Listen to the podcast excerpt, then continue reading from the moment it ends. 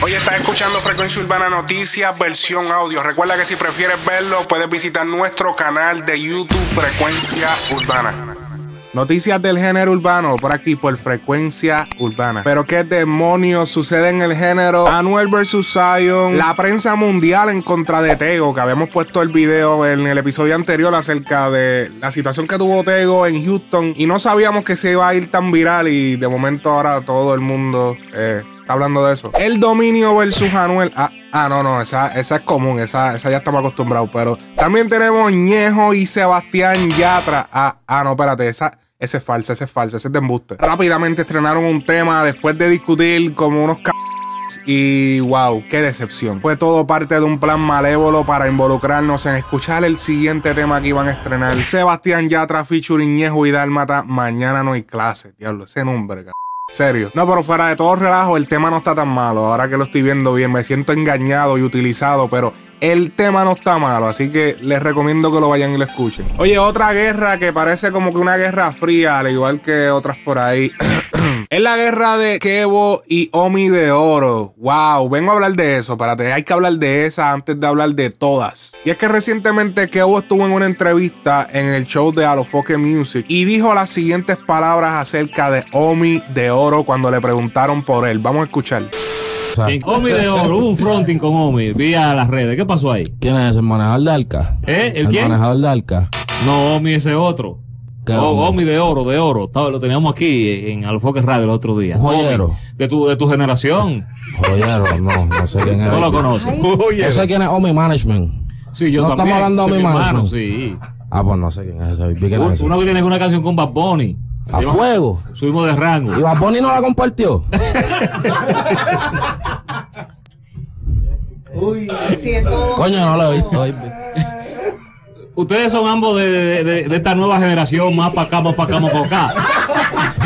¿De, de dónde viene eso, mano? ¿Quién?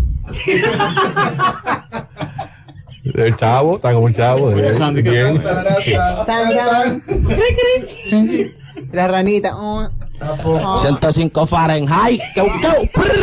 Oye, que vos el intérprete del tema 105 Fahrenheit, por si no lo conocen, quizás el nombre no le deja ser tan conocido. Omi de Oro es el artista que hizo el featuring con Bad Bunny, subimos de rango, junto a Shore el Ledo, claro está. Y por si no lo sabían, Omi y Kevo han tenido unas cuantas disputas leves en las redes diciendo que cada cual es el dueño del punchline y no se deciden cuál es el dueño, o no sé si el dueño, el duro de los punchlines, el rey del punchline. Pero la cuestión es que luego de ver esta entrevista de Kevo, o sea, ¿qué, qué está sucediendo? Y esta entrevista, esta entrevista no pasó ayer, no pasó antes de ayer, esta entrevista tiene más de una semana. ¿Y por qué no tenemos respuesta de Omi de Oro, un liricista tan súper duro como Omi de Oro? Necesitamos una respuesta inmediata a esto. Yo pienso que esta es la oportunidad que tiene que aprovechar Omi de Oro para probar sus habilidades en el lápiz o el teclado de los notes en, en el iPhone. Tú sabes, ya nadie escribe. La cuestión es que es el momento de Omi. O sea, estamos hablando de que Kevo tiene una mejor posición en este momento, una leve mejor posición, ya que tiene un remix bien grande con artistas grandes, Arcángel Braithiago, Mike Towers, etcétera, muchos otros artistas en el remix de 105 Fahrenheit. Está sonando eh, un poco más comercial que Omi, pero sería el momento de Omi de contestarle esta humillación, ya que aquí demostraría que es el verdadero rey del punchline y esa no es solamente la razón, sino que después de hacerle la tiradera, ¿qué sucede? Omi de Oro tiene que ser el artista que siga los pasos de Coscu. ¿Qué hace Coscuyuela? ¿Qué hace Coscuyuela? Le tira a un artista, trata de traerle un artista a su liga, que la, la liga de tirarte, él sabe que es súper duro en eso, lo rompe y después que lo rompe, ¿qué hace?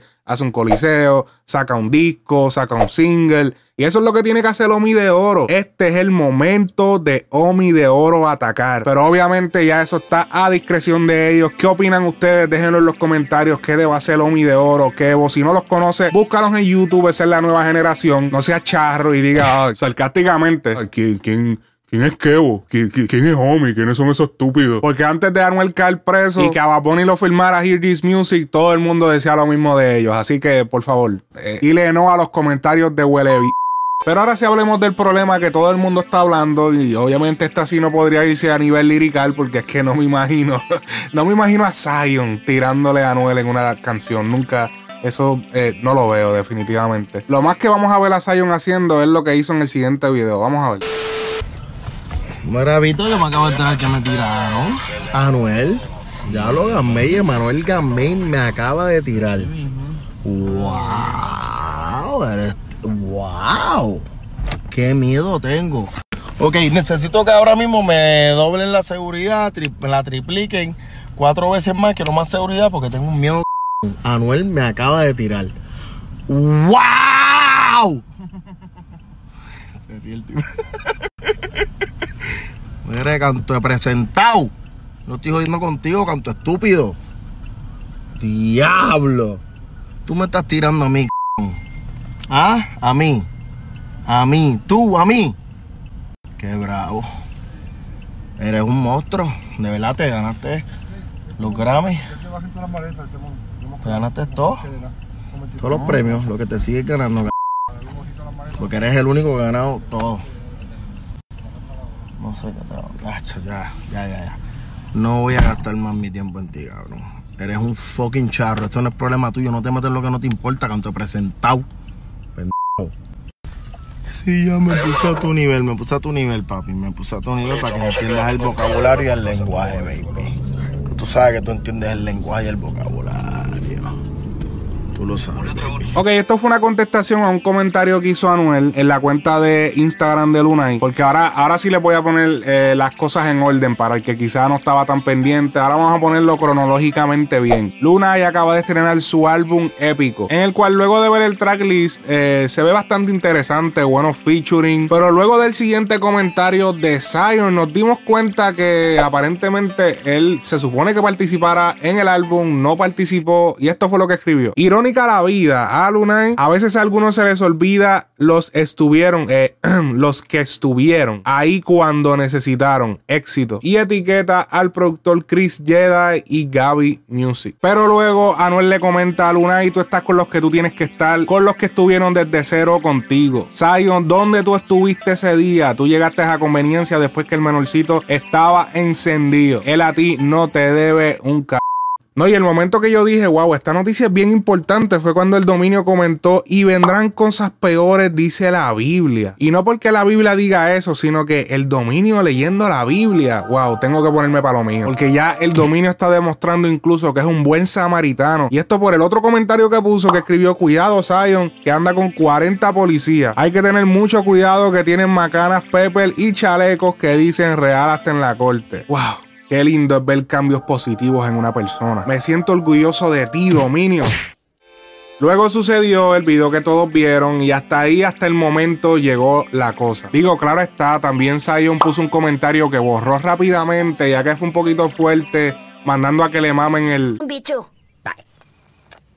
Pero no fue mucho más allá, así que vamos a pasar ya a la página. Oye, declaración de amor. Digo, yo me imagino que eso pasó en secreto, pero la cuestión es que se están choteando.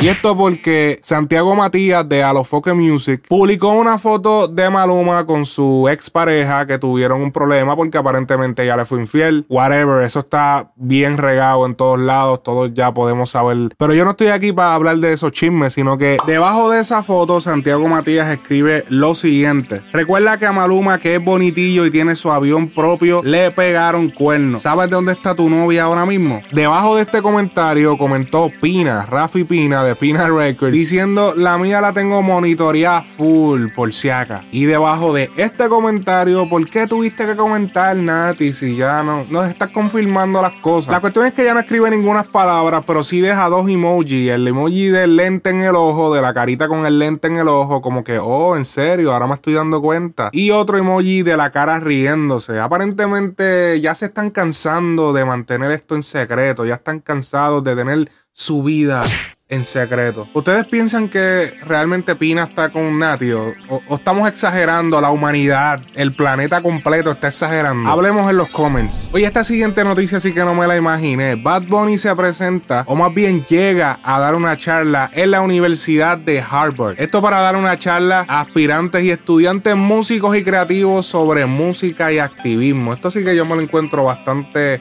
eh, extraño. Es como que jamás me imaginé ver a Bad Bunny en la posiblemente la universidad más prestigiosa del mundo. Bill Gates estudió ahí, Steve Jobs estudió ahí y muchísimos empresarios súper exitosos han estudiado ahí también. Mark Zuckerberg de Facebook. Entonces yo me imagino a todos esos estudiantes riquitillos como que sí, queremos ver a Bad Bunny y que nos venga a dar una charla, aunque nos dé la charla completita en español, la queremos escuchar. Oye, pero fuera, fuera de cualquier relajo, es importante que eh, los artistas, además de hablar de todo ese tipo de cosas que se hablan en las canciones, de vacilar, de mujeres, de sexo, pues también se enfoquen en hablar cosas importantes de la sociedad y todo esto. Y no es que el sexo y los paris no sean importantes, claro que sí, pero hay otras cosas también. Así que de verdad que súper orgulloso de lo que hizo Bad Bunny y me siento de que esté representando en un lugar tan prestigioso a nivel mundial.